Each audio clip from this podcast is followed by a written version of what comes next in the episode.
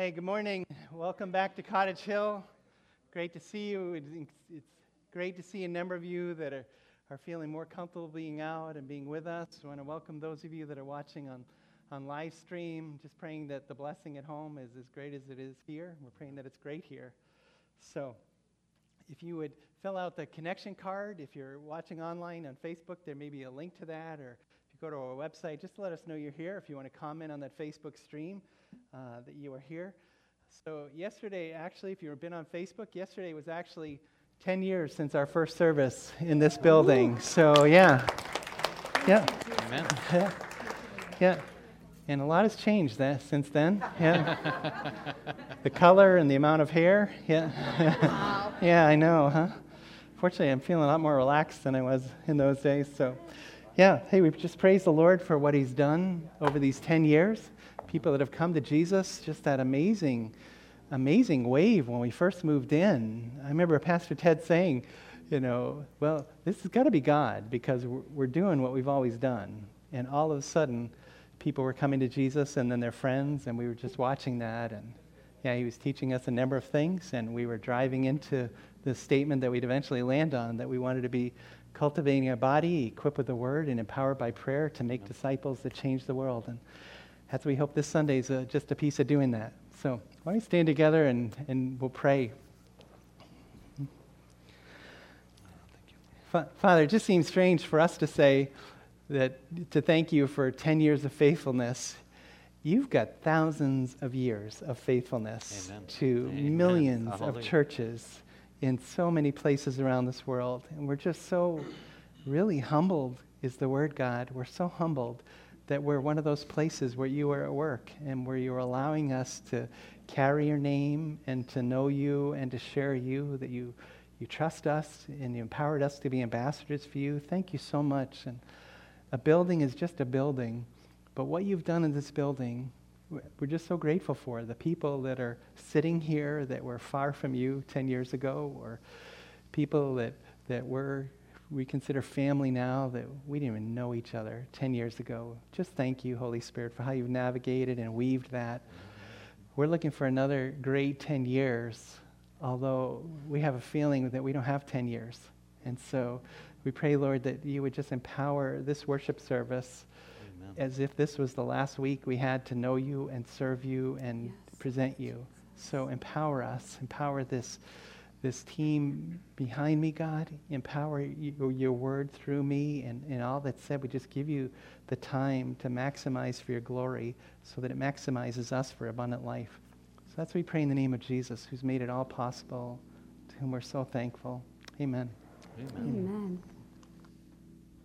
Oh, as we worship Him this morning, I'm not going to tell you to stand. I'm not going to tell you to sit. I'm not going to tell you to do anything. I know the Holy Spirit is in this place and He is leading and He is guiding us in our worship. I'm going to ask you to listen to Him, listen to His voice, obey what He's telling you to do. Take advantage of the space that we have right now because we're not always going to have it. Just, Lord, we come before your altar this morning. We praise you. You are worthy. Hallelujah. Give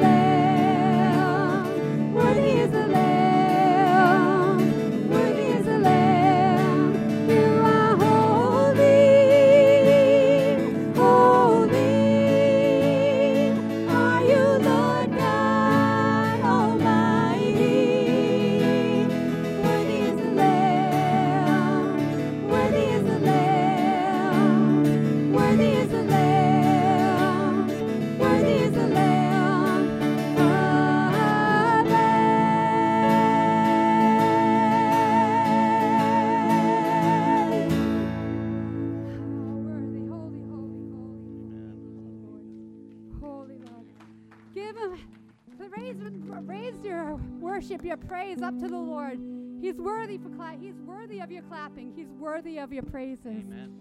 Hallelujah. Thank you, Lord. It's because of your worthiness. It's because of everything that you've done for us, Lord. Jesus, thank you for your sacrifice. Thank you for your blood that reconciles us to the Father. Thank you that because of what you did, we can stand before you, Lord, as righteous because of Jesus' righteousness. Thank you that you've adopted us into your family, Lord, And that we can call you Father, and that you are with us. Oh, Father, God, you're so good to us. We praise you, Lord. Thank you.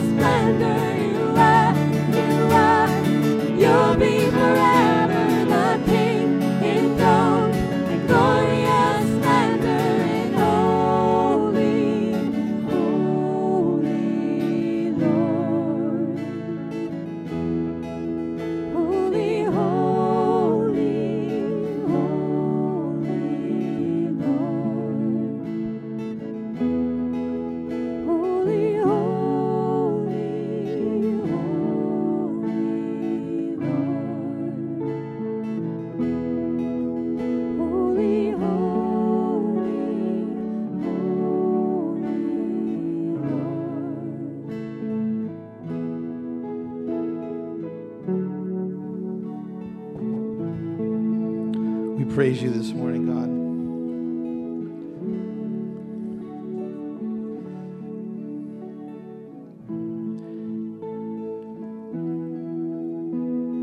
Glory to your name.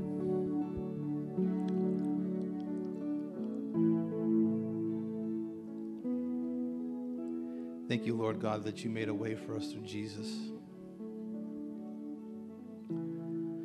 Word says there's one mediator between God and man, it's Christ Jesus. Lord, I know in our hearts we feel unworthy to come before you, and it's true. Our sins have separated us from you, but because of your Son, you've buried all our transgressions. We praise your name this morning. As far as the east is from the west, you've removed our transgressions. You've washed us clean Holy Spirit, would you move in our midst this morning? Would you heal our hearts, God? Would your word come in a way where it overthrows our way of thinking? And we see ourselves as being righteous because of Jesus.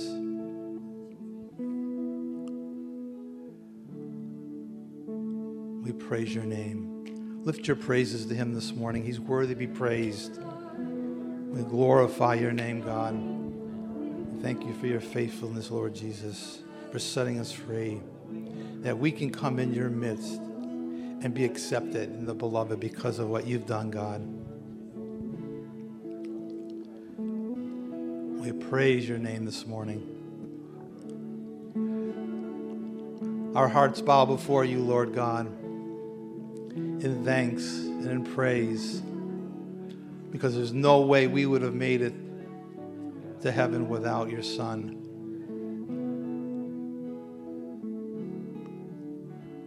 Holy Spirit, would you move within us? Would you, would you heal our emotions? Would you heal the recesses of our minds that have been damaged because of the world system and our flesh and the evil one? The brainwashing that goes on every day that's propelled at us to think a certain way, and yet your thoughts towards us are thoughts of love. we sang in that song, There is a place for us. You've made a place for us. You made a place for us where there was no place for us, that we didn't fit in anywhere. But because of Jesus, we fit now. In your body, your local church, Lord, is a place for us, for every single person. All are welcome. Our Savior was a friend of publicans and sinners. We thank you, God. We thank you this morning. We thank you that we can be here to worship you freely. Lord, just continue to do mighty things through this service this morning. It's in your name we pray.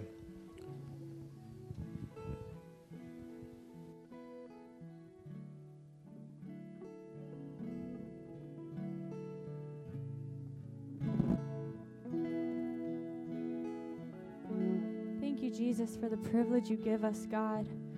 Like Pastor was saying, God, you make us righteous, that you sacrificed yourself to give us everything that we needed, God eternal life, hope, God, real, true, genuine meaning and purpose. God, you are faithful. And as we sing this again, Lord, I just want to point out the fact, God, that you, the King of all the universe, the King who created everyone, who created me, who created everyone in this building, God, welcomes us into his throne room, welcomes us to be in his presence.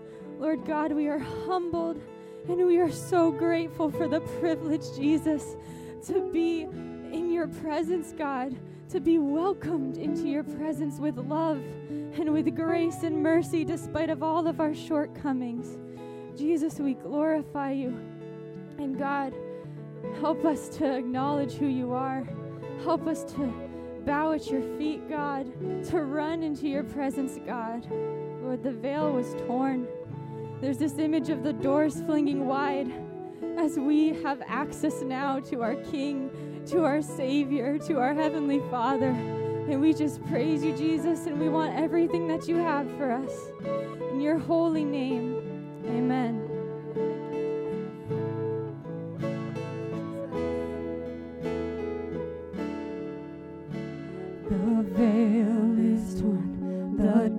I see glory as I run inside your throne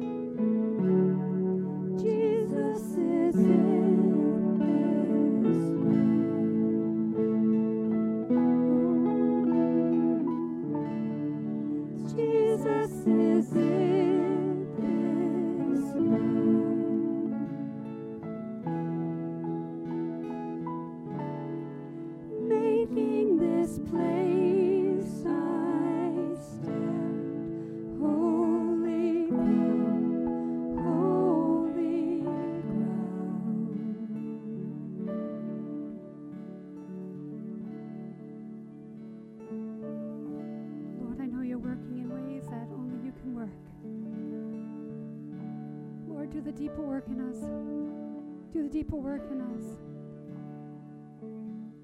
Give us insight, Lord. Give us further insight into you, into your truth, into your love. Oh, Father God, you are in this room. And you know the cry of every heart. And you are making a way for all things, Lord all things that bring you glory, Lord, you are making a way. Father God, we cry out to you for salvation for loved ones. We cry out to you for healings, Lord. We cry out to you because you are the only one, Lord, who is able. We humble ourselves at your feet, Lord. And we intercede for all those who are battling, Lord, who are struggling with depression, who are struggling with anxiety, who are struggling with suicidal thoughts. Lord, we ask you to break those things in Jesus' name. Father God, we ask you to bring healing to your body, bring unity to your body, Lord, that your name would be glorified, that it would be lifted up above all names. We know the day is coming when every tongue will confess that you are Lord but Father God, let that be. Let that be the song on our tongues every single day as we are out there walking in this world. Although we are not part of it, we're out there walking in it. Let Amen. your name be shown and let your name be made Amen. mighty, Lord, in Jesus' name. Hallelujah. Father God, for all those who are not with us today but who are watching from a distance, Father, I pray an extra special touch on their lives. I pray that you would soften hearts, that you would open ears, Lord, that you would draw people into yourself because yes. you are such a loving Father. Amen. You loved us so much that you sent us Jesus. You sent us away to be able to spend not just this life with you, but all of eternity, Lord. We praise you and we thank you. Amen. Praise you, Lord. Thank you for your presence in this place this morning and for the ways that you're working, even the ways that we don't see it. We can trust that you're working because you're so faithful. So faithful. You're our waymaker, Lord.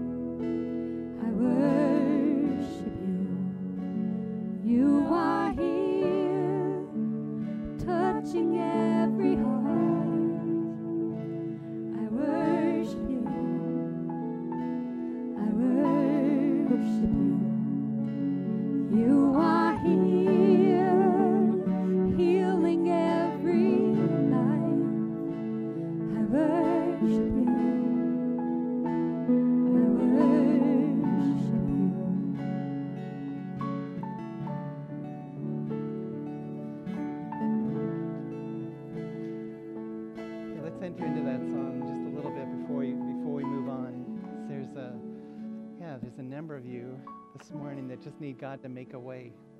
You need Him to make a way. It's just a block or something you've been waiting on. So, whatever this you do, it's just, if that's you, let's just raise our hand. Lord, that's me. I need you to make a way in front of me. I need you to clear the path out.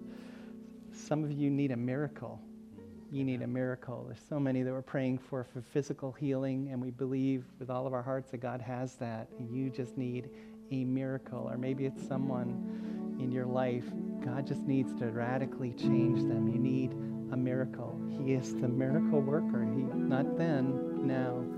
So maybe you need to raise your hand, God, I just need a miracle. I need a miracle from you. And praise him that he doesn't, he says he's not a respecter of persons. He's not choosing who do I like more, who's better, who's whatever. He is equal opportunity. He just looks for faith. He just looks for faith.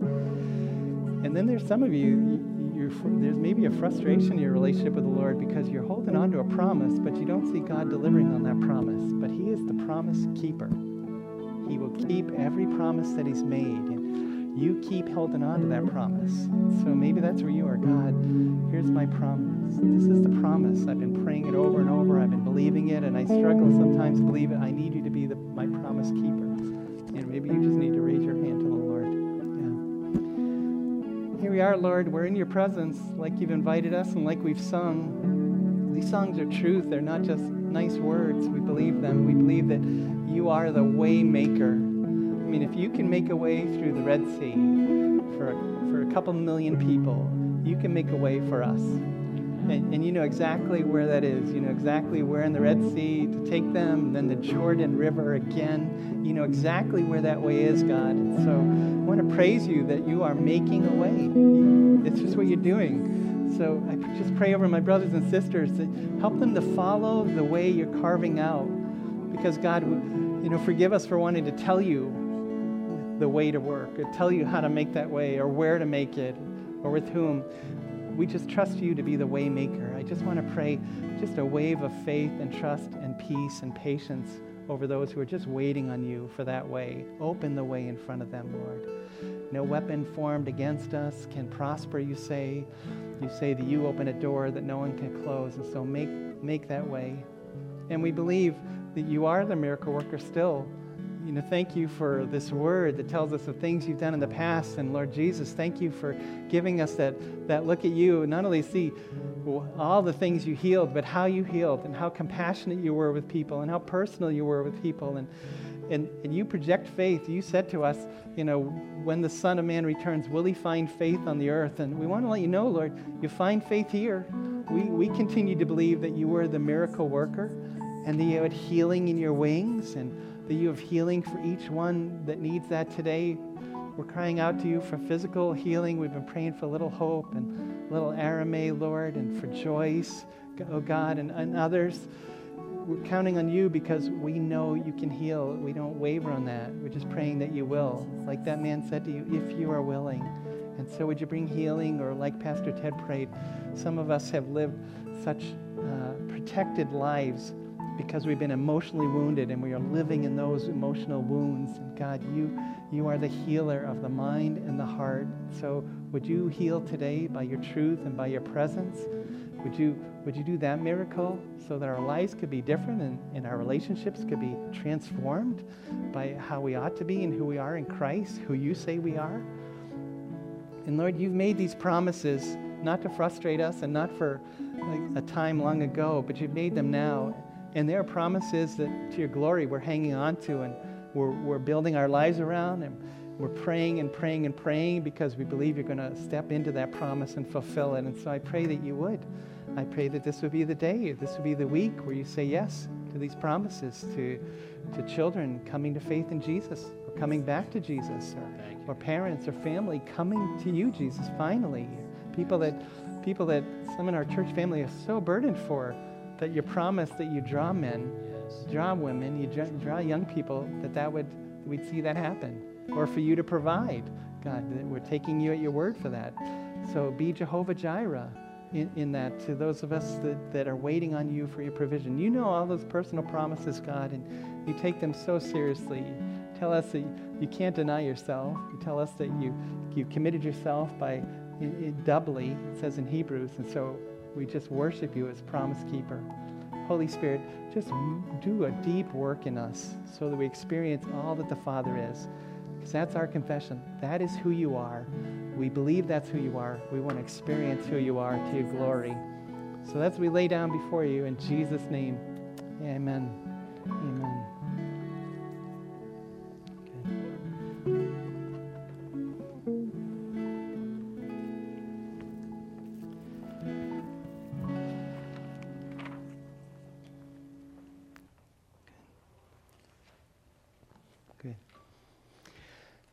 We are in First Thessalonians. If you, yeah, if you if you have your Bible or device, we're going to be working our way through First Thessalonians. Yeah. So, so encouraged that so many of you are feeling safer about coming out. Yeah, and that we have the opportunity to provide the live stream for those of you who aren't. Yeah. So, can I give you a pastoral cha- challenge? Those of you sitting on the couch, snacking, and watching that, hey, this is a great service that we're, we praise the Lord, we can provide. But if you're choosing that because it's more comfortable, let me challenge you to come into the building and, and be with the body. So don't not to not to make a good thing, you know, personal or make not make a good thing selfish. So appreciate that. Hey, I know a number of you we we saw you signing up and we saw you signing up with friends and we were really blessed and encouraged by that with you and and then I see for some of you they're not all here, but I just want to encourage you keep inviting. Keep in, we we don't have a problem at all if you sign up for four or three or whatever and and people don't show up on you. That's to the glory of God. You're doing your part. You're doing the inviting. And, and so just don't be discouraged and don't feel like, you know, we're looking at you like, oh man, what'd you take these seats for? No, we'd, we would much rather have you inviting people and do a Sunday scramble than for you not to invite anybody and things are smooth here. So, so do that. Course, I can say that because I'm not the one doing the scram- that scrambling. I'm, I'm doing other scrambling. But really, yep, and I don't do this very often, but I want to make an executive decision. I see, uh, I see a bunch of you on the team who are here. We were talking beforehand it, how good it was just to see you moving around with your masks on, just talking to each other and, and just fellowshipping. And when we first set this up, we said, let's start a quarter of nine, uh, a quarter of ten, just, you know, because, you know, to, so you're not in this building as long. But uh, you can give me a nod or a glare if you're on the team. What if we made that 9:30 so that you do have some more time just to talk to people? Okay, yeah, we got. Okay, we're getting. Hey, if you don't have a yellow shirt on, I appreciate it, but you know, yeah. So, yep. So we're gonna do that. Let's see. We'll just start at 9:30 because we we don't have lunch for right now. We're yeah. Just pray for us that we just know how this all should unfold. So, yep. So good. We're in First Thessalonians. Something just triggered on my heart this week when just putting this together and why am I doing this? What are we hoping comes about? So let me just give you a moment just to, I want to project something that kind of walks through where we are when the word gets shared, not just here, but anywhere.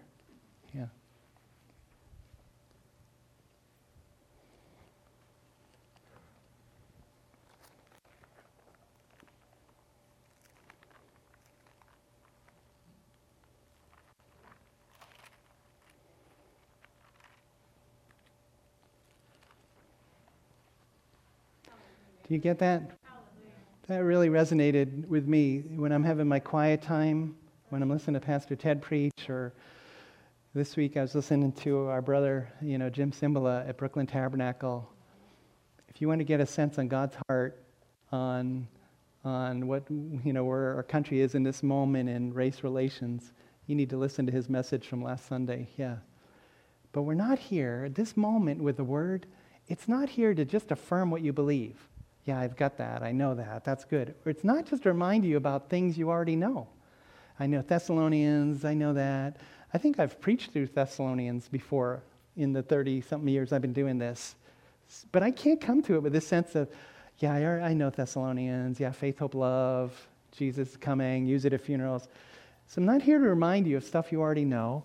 I'm not even to remind you, this isn't a moment to remind you of experiences you've had the, the Holy Spirit will trigger things that you've experienced from the Word, but that's not, that's not the point of this because all of that is going to leave you the same. It's going to leave me the same. And that's not God's intent when we open the Word. When we open the Word, His, his heart is always that we be changed by that. That you grow in faith, you grow in confidence who He is, you have clarity about what the next step is, that you get, you're changed. And so we're speaking God's truth to uproot you that's a scary word to uproot you because we want to live in predictability, really. As, even those of you that are adventurous, you want a large portion of predictability because there's just safety in knowing what's going to happen. And so, really, the Spirit of God is his desire is to uproot us into what's deeper, what's the next experience of leaning in and, and living the truth. That's what this moment is with the Word, is to, is to bring us all to that place.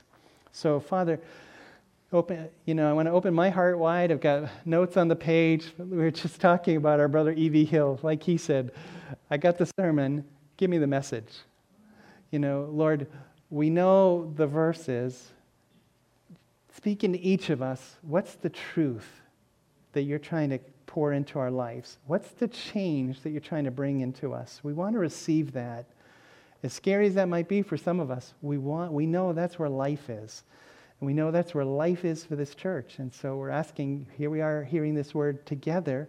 We're praying that there might be some kind of together response to it. So to your glory, yeah, Holy Spirit, just speak through us. Yeah, amen. So First Thessalonians is a really positive book of Paul's. He, it's a church he's really pleased with. He was only there three Sabbaths, so three Saturdays. So at the very least, he was there, what, uh, I, can, I can't do the math. You can do the math. Two weeks and three Saturdays, or, you know, four weeks and three Saturdays. You know, at the very most, at the very most, he's there a month. And then he's driven out like he is out of so many cities.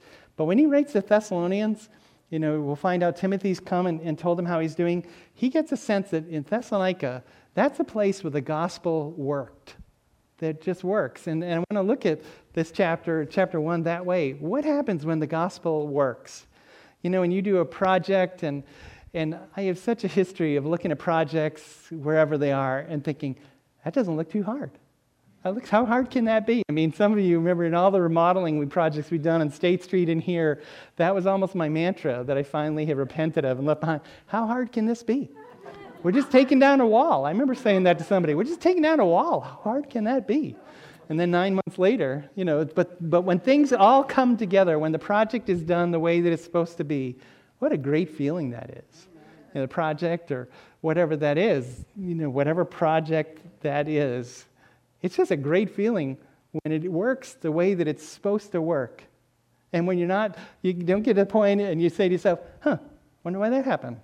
Or wonder why that didn't work. With Thessalonica, you're, you know, very different than Corinth. In Corinth, when Paul's writing at least five letters that we can trace down, and he's saying, why isn't this working? In Thessalonica, it's the gospel is working. And so I, I want to look at it that way. The gospel, we got to talk about that the gospel that this thing that we were in deep trouble with God, we were totally alienated with Him and headed for eternity without Him. He has no role in our life. He's repelled by, by our sin and, and by who we've become. He's repelled by all of that. That's the starting point of the gospel.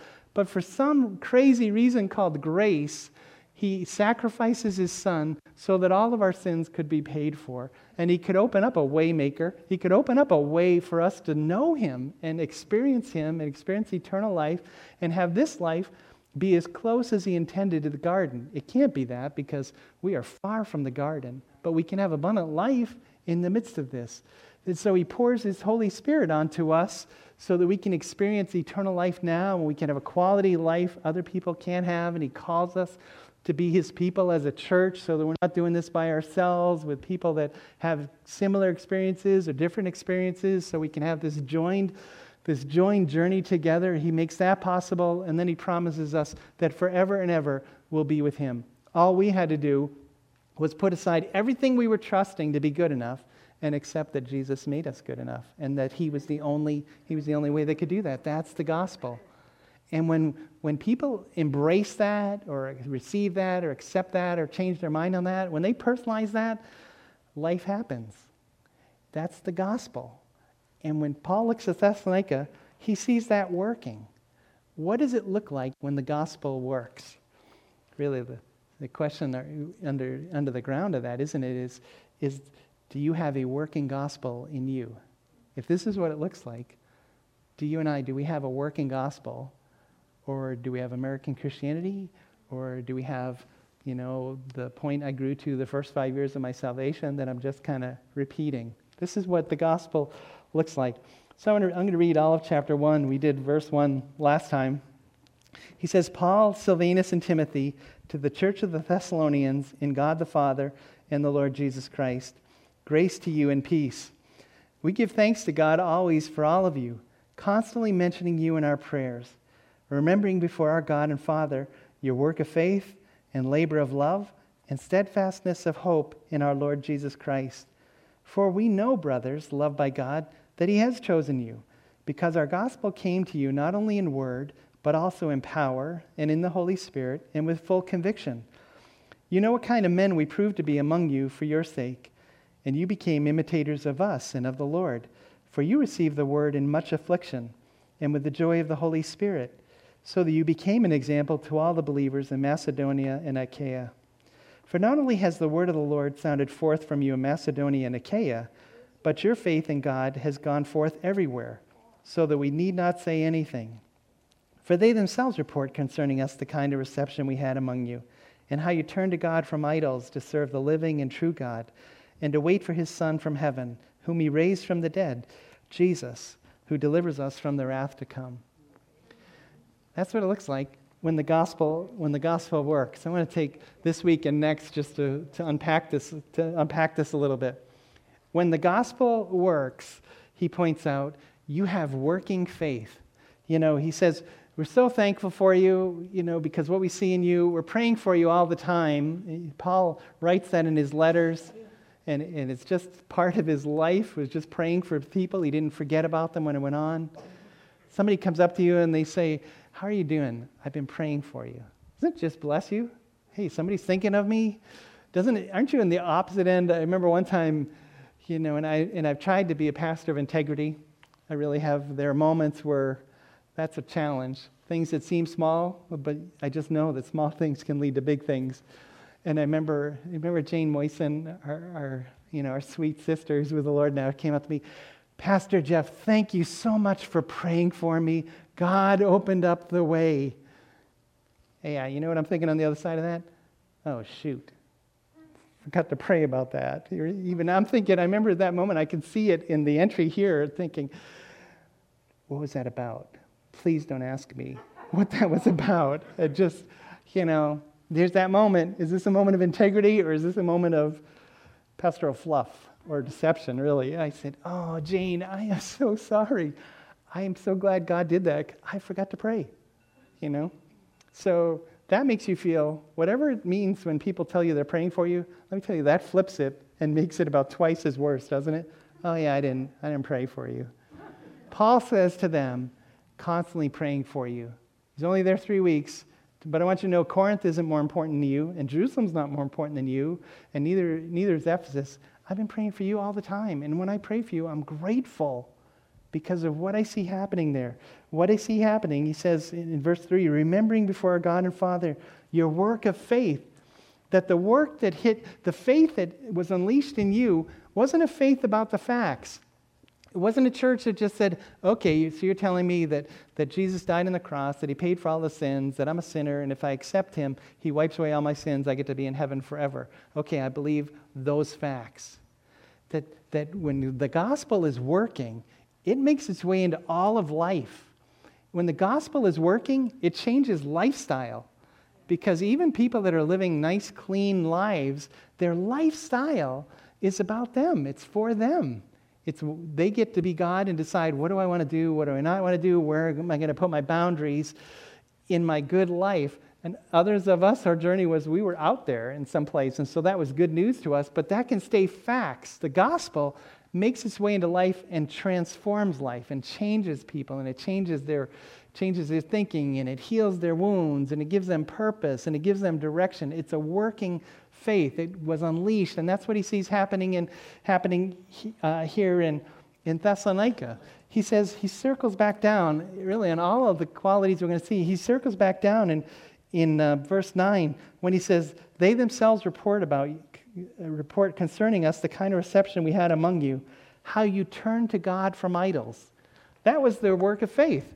That, that mostly Gentile church, it seems, because Jews hadn't had an issue with idolatry for about 400 years. So you have a church that's Jewish and a church that's Gentile. But what he's hearing is all of these idol worshippers, and idol worship made up every part of your life in those days. You chose which idol do you think will bring you, you know, the best blessing or luck or whatever. I remember the first time we were in India, we had, we had to, we get somewhere early, so we went out and we were in one of the auto rickshaws, which I hope you never have to go in.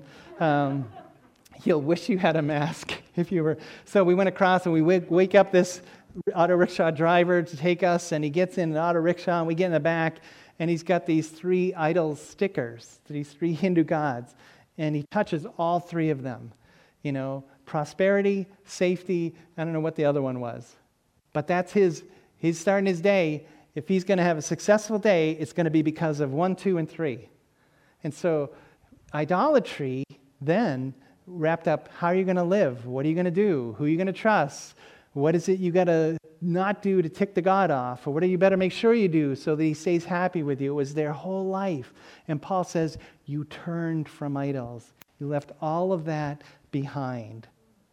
That's what that was their work of faith. The faith, faith in Jesus Christ presented to them this is truth. And, and you have to become a follower of truth. And to become a follower of truth, you've got to turn your back on everything you believed before. What they trusted and what they believed, they understood that was wrong. I was, I was talking to somebody recently, just had an opportunity. I don't know if I had an opportunity to share the gospel. I'm still trying to evaluate that, or whether I was just pressing to see if I could get an opportunity to share the gospel. But we were talking, and this person, they love the gospel. They understand it. They think it's great. I thought, okay, maybe they're already a believer. And then they say to me, but I really, I believe really, no matter what a person comes up with to get to God is true. It's like, okay. let me lay hands on you and shake you a little bit, you know, because you cannot say these two things. And, and so I said, yeah, but it's just, I said, the problem I have with that is when Jesus says something like, I'm the way, the truth, the life, no one comes to the Father except through me. That's incredibly exclusive.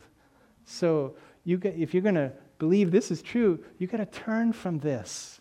And so some of you, you know, you, your good, clean, successful life, when you found out you needed Jesus, you had to turn from all of the goals you had in life and the way you thought life ought to be done.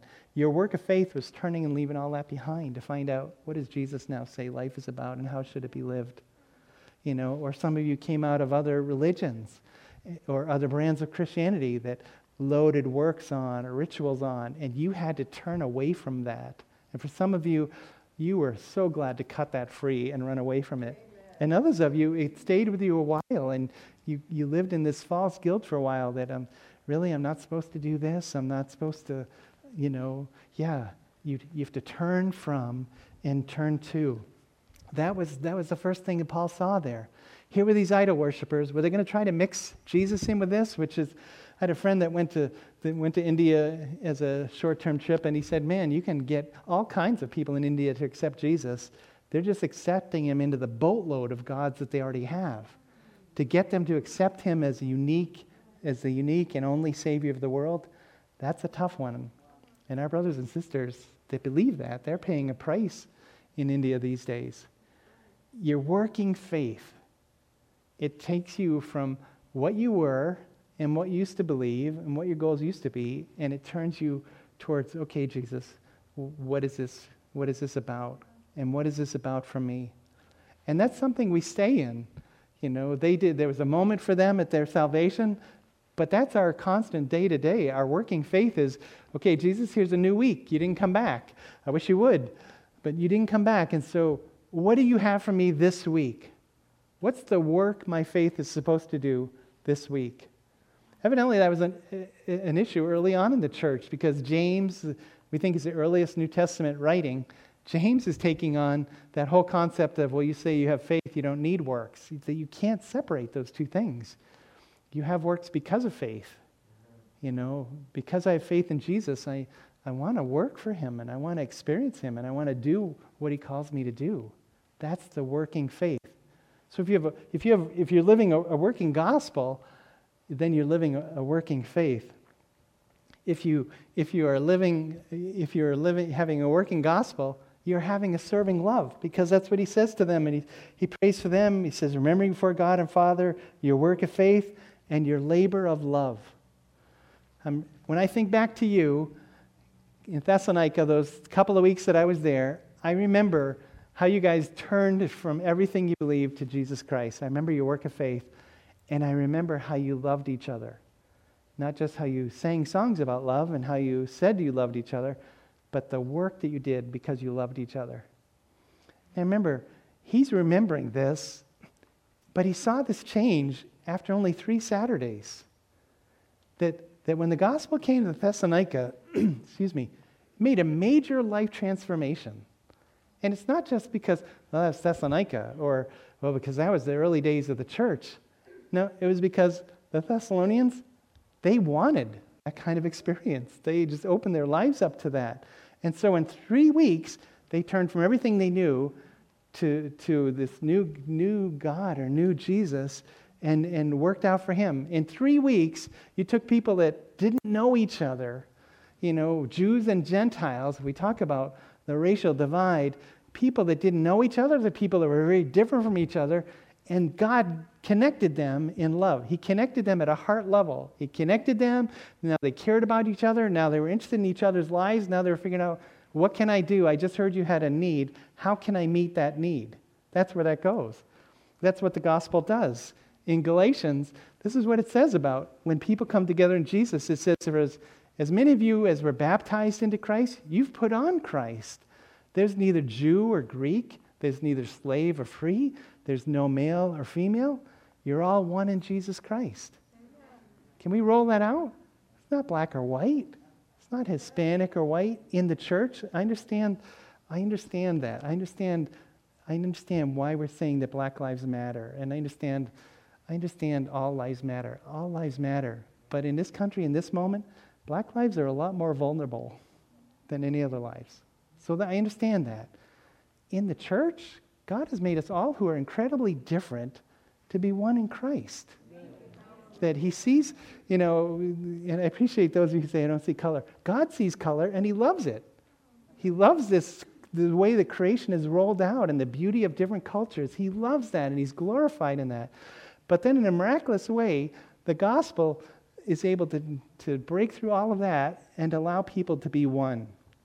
You know, I've heard people in the body say, you know, that God has done a work in my life because I can see people that I would never have wanted to be with, and yet now we're brothers and sisters. Yeah, that's how it works. It works. You find out whatever else we have is different. We have Jesus Christ in common, and that trumps everything else. But we have that, and so we come to church, and it's great, and we have hopefully someday again, we have meals together and you can sit at a table with people who are very different from you and, and enjoy that and be burdened for, by them and blessed for them. That's great. In Thessalonica, it led to what do you need and how can I help you? So we were on morning prayer a couple of weeks ago, and uh, Cindy, Cindy was talking, Cindy S. was talking about, yeah, we've had a challenge on, on prayer. We have four Cindy's in this church now. So if one of you is led to change your name, that would just make it so much easier for us. So, Cindy S. is talking about Joy and Paul coming home with little baby Hope. And, uh, hey, is Ciprian here? I signed up. He's, hey, there you are, brother. You're in the same seat as last time, even, so I should have found you. So, Ciprian says, I would love to make a meal for them. And you made a, some Romanian meal that I didn't dare pronounce. Italian. Oh, it's Italian? Italian? Okay, all right. Did you do that for Pastor Ted or you know? So Ciprian just said, Hey, can I make a meal? I would love to make a meal for. And I'm thinking, Are you kidding me? Here's, you know, here's a family that's trying to get enough sleep with a newborn, and he's the one making a meal. You know? But, you know, I don't mean to embarrass you, brother, but that just blessed me. That's Thessalonica. Hey, how can I serve you? You know, can I, how can I encourage you? How can I help you get to the next step? How do I do something with my working faith? Where does that connect to life? Working faith, that's me and Jesus. Serving love, that's me and you. That's where we begin to connect to each other. We were given, a, a, several years ago when we were up in Maine, at our church in Maine, uh, someone t- had connected us with this older man. His, his wife had died, and we got to know this man named Carl. And at one point, he gave Cindy her box of recipes, this little wooden box of recipes so Cindy's flipping through it to see, you know, which ones are good and whatever, and she sees this corn chowder, and I think it said at the top Carl's favorite or something like that. So she made this corn chowder, and we brought it down to him. I think we brought it on Thanksgiving or something. We brought it to him, and uh, and we dropped it off to him. That did so much to open him up to the gospel. I'd been visiting him on a regular basis, and you know, you're visiting people you know who need Jesus. You're trying to press that door that chowder did way more than those conversations toward eventually leading him to faith in Jesus. It was serving love. What can I do? What can I do? That was, that's when the gospel is working, people are serving. Not just volunteer nursery. It's they're serving because we're listening and we're dialing in. When, when the gospel is working, you feel like you're known here. You feel like there are people who know you and still like you and still accept you, or you just feel known. And that's on both of our sides, isn't it? Some of you that are so protected because you've been so wounded, or maybe you've been brought up to feel as though you're, you're not worth much, and so you just stay closed in, and so we can't get to know you. And, and, and others of you who are so busy, or you're just, you know, church is a part of your life, but it's kind of church on the fly, you're not taking time to get to know people. You know, serving, serving people because you love them flows out of knowing them and being known. And a lot of that comes out of just listening in conversations. As you listen, you'll begin to hear what the needs are or what you can do to encourage or what might help them in a, in a next stepped way. That's what was going on in Thessalonica after just a couple weeks. These people that didn't know each other were suddenly connected, and beyond connected, they were serving and they were involved in each other's lives. That's what Peter says in, in his letter. He writes to people that are suffering. When you're suffering, it's easy to pull in about yourself. He says, having purified your souls by obedience to the truth for a sincere brotherly love, that's what they had already done, these readers. They had obeyed and they had this brotherly love. Love one another earnestly from a pure heart, since you've been born again, not of perishable seed, but an imperishable through the living and abiding word of God. Hey, since you already have this brotherly love, now love each other earnestly. Now just take it to the next level.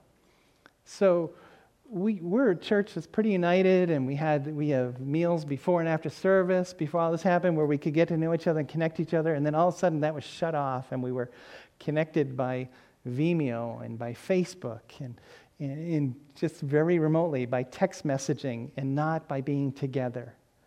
Now we're back together, and we need to figure out okay, so how do we serve each other in love? How do we, how do we go to the next step in loving each other like God calls us to do? like, like those Thessalonians did. Because look at what he says when he circles back down around to this in verse 9. He says, You turn to God from idols to serve the living and true God. When you love people, you are serving God. It's really what you're doing. When you serve others, you are serving God in whatever way you do, however small. Some of you, you have a ministry, you drop notes to people. That's such an, that's an, such a, a powerful way to communicate something. That's serving the Lord.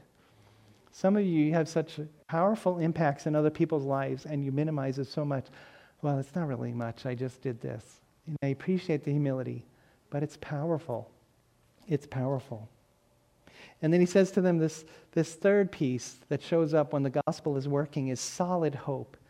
And so when he's praying for them, he says, I'm remembering before our God and Father your work of faith, your labor of love, and the steadfastness of hope in our Lord Jesus Christ.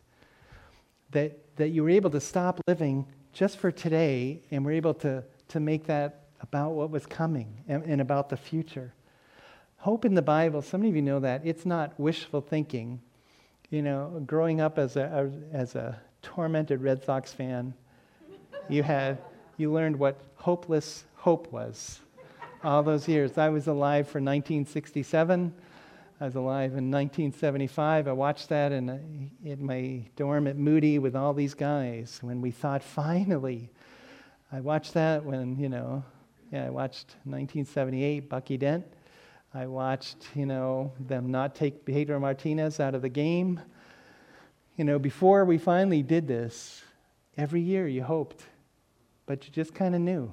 You just kind of knew. I remember Pastor Ted telling me one time, he said, That's what he knows about you Red Sox fans. You always, you're just waiting for the bad thing to happen. Which is true. It was true. You just knew this is how it goes. In the Bible, hope is this is going to happen. You just wait and see. This is going to happen. And so you, you see lives in the Bible that are driven by that kind of hope. This is going to happen. God said it. It's going to happen. Uh, I'm frustrated, not yet, but it's going to happen. It's, it's a confident expectation, but that's a little too theologically wordy. You just know it's going to happen. That's hope. And so the Thessalonians, they turned to God from idols, and part of that was because their hope that Jesus was who he said he was and he was coming back. Do you see how he, when he circles down in verse 9, he comes to that? They reported the reception we had among you, how you turned to God from idols, to serve the living and true God, and to wait for his Son from heaven, whom he's raised from the dead, Jesus, who delivers us from the wrath to come. That part of their psyche was now Jesus is coming back, and we need to live like Jesus is coming back. That that was they were locked in on that. That whatever they went through, and Thessalonica was not an easy place to follow Jesus. We'll see that in this letter. You see that in Acts 17. Paul was driven out of there after only a couple of weeks. He, that didn't happen in, in many other cities. So it's a hard place, but they're being faithful. The gospel is working in a hard place, and one of the reasons is because they have this solid hope that Jesus is going to come back. And when he comes back, he's going to fix this. He's going to make it worthwhile. He's going to vindicate me that I believed the right thing. That seems to be one of the reasons of the book of Revelation. And, he's going to punish what needs to be punished. So I can be faithful right now because all of that's going to happen. In the craziness of this moment in our country, you keep living for Jesus, even though we're going to become more and more marginalized and rejected. You keep doing that because He's coming back and He's going to set everything right. And you're going to be flushed out as see, see, we were right. I mean, we're going to be crying when we say that. But it's going to happen. And so, as long as it's happening, you know, my mom would leave us, I wonder about that now that I'm an adult. My mom would leave us three boys alone sometimes and, and put the worst of us in charge. And so, you know, really, and my brother Jay lives in guilt for some of it, which is really kind of nice. Sorry if you're watching. yeah. He would make us do all these things. Mom left me in charge. I don't want to vacuum. Mom left me in charge. You do the dishes. You do, you do all these things. And in the back of your mind was this wait till mom gets home. Just wait till mom gets home. Just wait till Jesus comes because he's coming and they are they have that expectation, you know, because of your hope. He said in verse 3, because your steadfast hope. You weren't wavering, it wasn't loosening, you were holding on to your hope. And then down below, what was your hope? That you are waiting for his son because it's going to make everything right. And because everything that's broken in you or broken in life, he's going to make right. He's going to take care. He's going to fix that. Look what Titus says when Titus talk, Paul writes to Titus, he's on the island of Crete. He says, The grace of God has appeared, bringing salvation for all people. Hey, what a great name for Jesus, isn't it? The grace of God. Yeah, he's bringing salvation for all people, training us to renounce ungodliness and worldly passions and to live self controlled, upright, and godly lives in the present age, but waiting for our blessed hope, the appearing of the glory of our great God and Savior, Jesus Christ who gave himself for us to redeem us from all, unlaw- all lawlessness and to purify for himself a people of his own, a people of his own possession, who are zealous for good works. Isn't that funny how all that gets married? Faith, hope, and love. So the grace of God has appeared, and we are waiting for the blessed hope, the, the appearing of our great God and Savior, Jesus Christ. So that becomes a motivating, that become a motivating thing. Jesus, I'm going to keep pressing forward because you are coming. You're coming, and it's going to be worth it. And, and someday when you come, you're going to acknowledge everything I sacrificed for you, and you're going to reward everything that I did for you on that day. And so I am staying in it, even if people aren't worth it, even if the, it gets harder than I thought, or even if it wasn't what I thought it would be. I am staying locked in on its steadfastness of hope because you are coming back, and that becomes a true motivator. I want you to see one other thing that's in here when the gospel works, when it really works, it goes public. It goes public. I just want to touch on this, the middle part of this, I want to come back to next week, but it goes public. So, Paul, he's praying at the beginning of that because what he saw happen in three weeks, which challenges those of us that want to say, you know, when you get you come to faith in Jesus, well, I want to take it slow. I don't, I don't want to get crazy. In three weeks, this is what happened to these people. That's what Paul saw. But then he goes on and he says, You know, I'm really glad of what's going on. He says in verse 6, You became imitators of us. You received the word in tribulation. In verse 7, so you became an example to all the believers in Macedonia and Achaia. Macedonia is north, that's where Philippi was. Uh, Achaia is south, that's where Corinth was. You became an example to them. And then he says, uh, in verse 8 For not only has the word of the Lord sounded forth from you in Macedonia and Achaia, but your faith in God has gone everywhere so that we need not say anything. Paul's saying, you know, he, he gets in a conversation with somebody, says, Oh, let me tell you what happened in Thessalonica. And the person says to them, Oh, Thessalonica? I heard those guys turn to God from idols to serve the living and true God and to wait for his son from heaven. Those Thessalonians? Yeah, that was, that's what I was going to say. That's what Paul is saying, that he can't even tell people about Thessalonica because they already know. They themselves report concerning us the kind of reception we had among you and how you turn to God from idols to serve the living and true God and to wait for his Son from heaven. That your reputation has gone so far out, it's gone up, up north and it's gone down south, and even beyond there. Everybody knows about Thessalonica. Thessalonica is a strategic place. They had a seaport, boats came in and out all the way. They're on the Egnatian Way, which is the road from Rome to Constantinople. So they're on that road. So they're, they're in a strategic place. But still, nobody knows about them if they're not talking.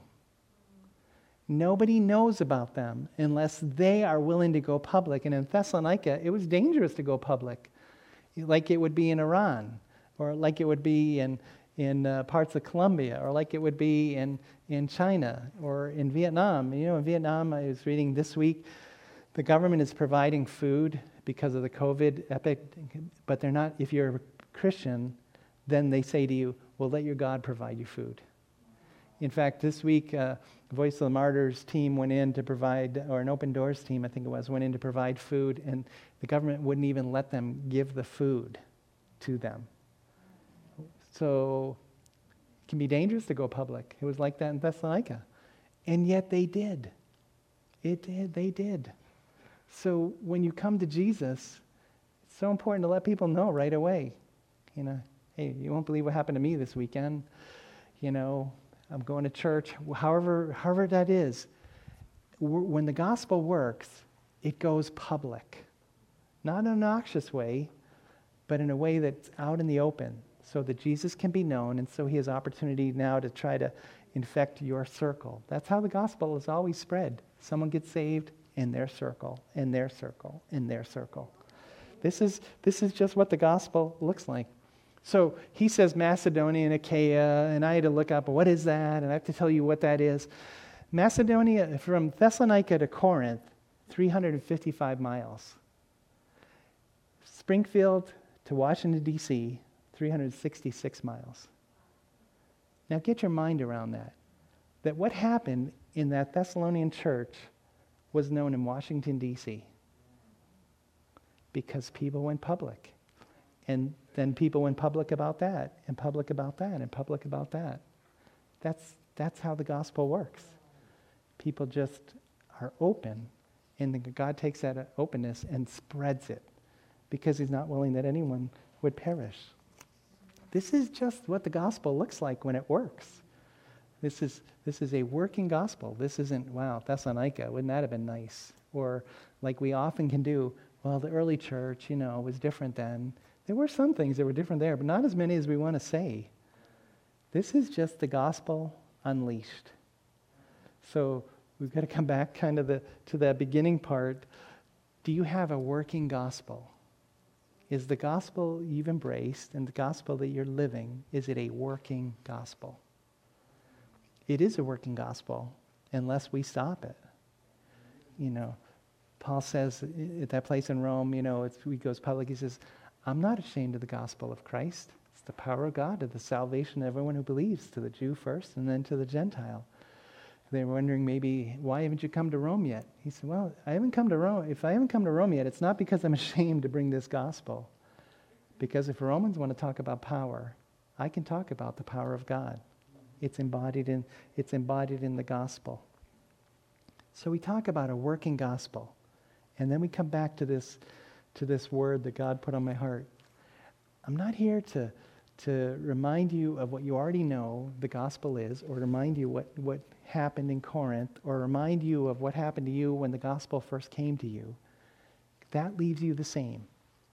The word is here to uproot you the way you're living the gospel, maybe, so that you have that deeper next experience of leaning into and living the truth, so that you get to experience the gospel. And then, just as important, so those people outside and around you they get to see the gospel and have an opportunity to accept it and embrace it for themselves. So let me pray that God does that. The team's going to come up and, and lead us in a, in hymn out, song out. So, Lord, that's the power of the gospel.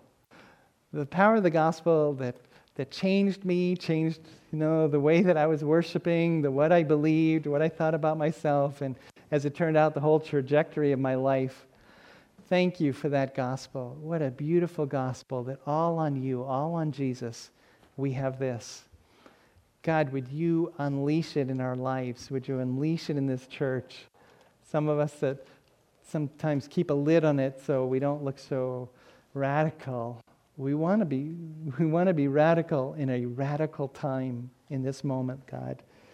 We don't want to hold the, the gospel back and empty its power out of it because we were intimidated or we were afraid. Take us to that next great thing that you want to do through us. Pray for Cottage Hill Church, God, that the gospel would be unleashed through us, that we would be known, God. We know not, not for our own selves, not so we can talk about how great Cottage Hill is, but that you would be known and what you're doing here would be known because it's just so great. So we pray that you do that. We believe you can. So we ask for it in Jesus' name. Amen. Amen. Hey. Hope has a name, and his name is Jesus. Let us be like that church in Thessalonica, Lord. Let us just, just set us on fire with your gospel, Lord. We would share it, that, that you would be na- made known, Lord.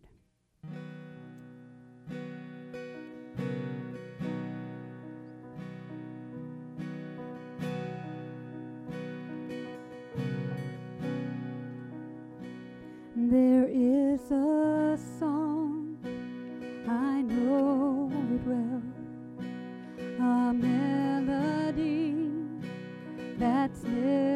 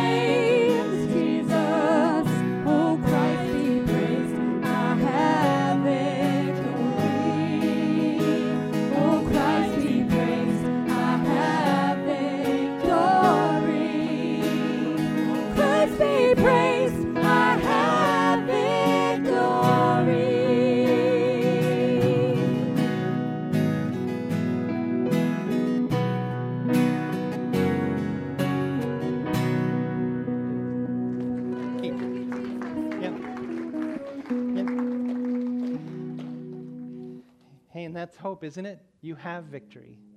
Not, I, boy, I hope, hope this works out. You have victory. You just walk in it. So, hey, I want to just touch on a couple of things we want you to be aware of. Hey, our, brother Ciprian is actually staying on. He's preaching a series of messages that uh, we're putting on. He's putting on his YouTube channel and out to Facebook, uh, Facebook for his uh, youth group. He would love if some of you wanted to just stay on for half hour or so and just to listen to him so he's not he doesn't have an empty room. So yeah, hey, we appreciate uh, those of you who, have been giving to us. If you can put on the announcements, that'd be great. Yeah, we appreciate how we've been supported through these weeks and just those of you that really believe in what we're doing. Yeah, we just pray you appreciate that. You have the opportunities to give in the back of the chapel or or uh, online as you see that we, we, we need a, couple more volunteers to help out with the mowing. If you want to see Tony Koyeski, that'd be good. We'll see you Wednesday night for prayer. That's just an important part of who we are and part of our part of our DNA. And then we have the Zoom prayer meetings, morning and evenings that you can find out about. We are going to continue persecuted church prayer just next Sunday from 8 to 8:45 on Zoom. You can contact the office about that and Happy to say you saw the chairs in the cafe because Road to Recovery started back up in the building uh, this week. So, yeah. So, and they also, they're meeting here and also on Zoom to accommodate some people in there.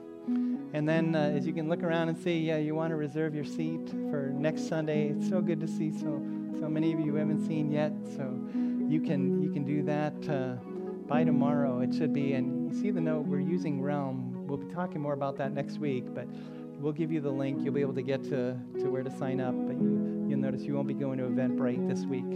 So here's what we hope you will be doing this week just cultivating this body. That's what loving service does. Equip with the word, because we've turned from idols just to serve living true God and empowered by prayer so that this thing gets replicated out. We make disciples here and around the world. So, God, we give ourselves to you to that end do in us what only you can do so that you can do through us, really, into other people's lives what you can do. We want to experience that. We want to bring Jesus' glory in it. Amen. Amen. Have a great week serving the Lord.